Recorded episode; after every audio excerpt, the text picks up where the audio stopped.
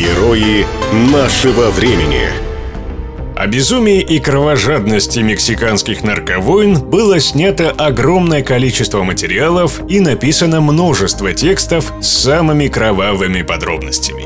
Но если подвиги мексиканских наркокартелей хорошо известны, то про ассоциацию производителей авокадо общественность узнала недавно.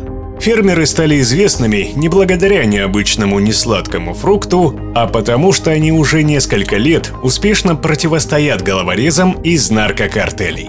В 60-х годах 20 века фермеры-энтузиасты из мексиканского штата Мичоакан отправились в Израиль, чтобы освоить современное интенсивное сельское хозяйство – для разведения выбрали авокадо и разработали общие правила, объединившись под началом новой ассоциации. Использовались самые передовые методы разведения – контроля за сбором, хранением и даже упаковкой. Ассоциация строго следила за всеми этапами от посадки до отправки продукта за границу и заработала хорошую репутацию в мире. Последние два десятилетия стали золотым веком для авокадо. Фрукт стал набирать популярность на Западе. Цены росли как на дрожжах.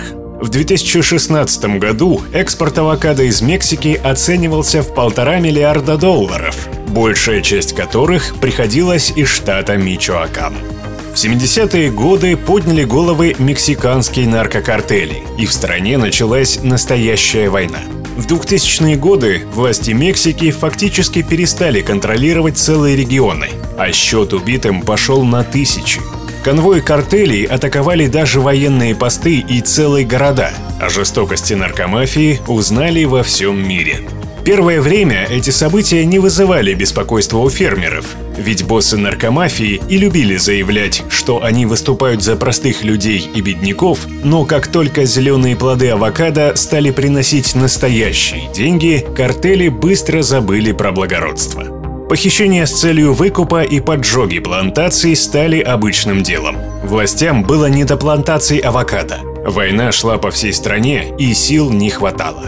Наиболее отчаянные фермеры решили взять дело в свои руки. Повсюду появлялись стихийные отряды самообороны. Не стал исключением и Мичоакан. Поначалу это было жалкое зрелище. Старое оружие, джинсы, нашивка на футболке и ржавый пикап для патрулирования. Таков был местный ополченец, гроза наркокартелей. На въезде в город самодельные блокпосты из камней и мешков с песком, способные остановить разве что отдельных бойцов. Но это было начало.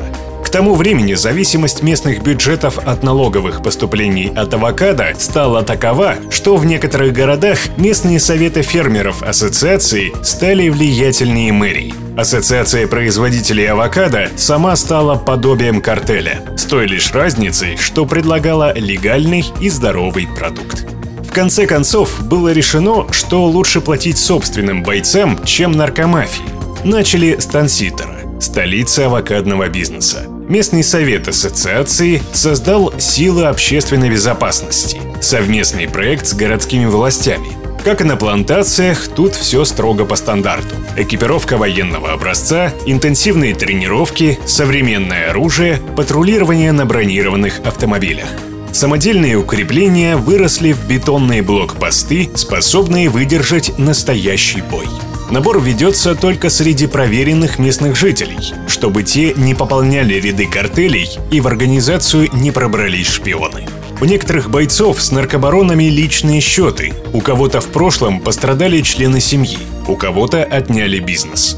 С появлением регулярной дисциплинированной охраны в городе наконец стало безопасно.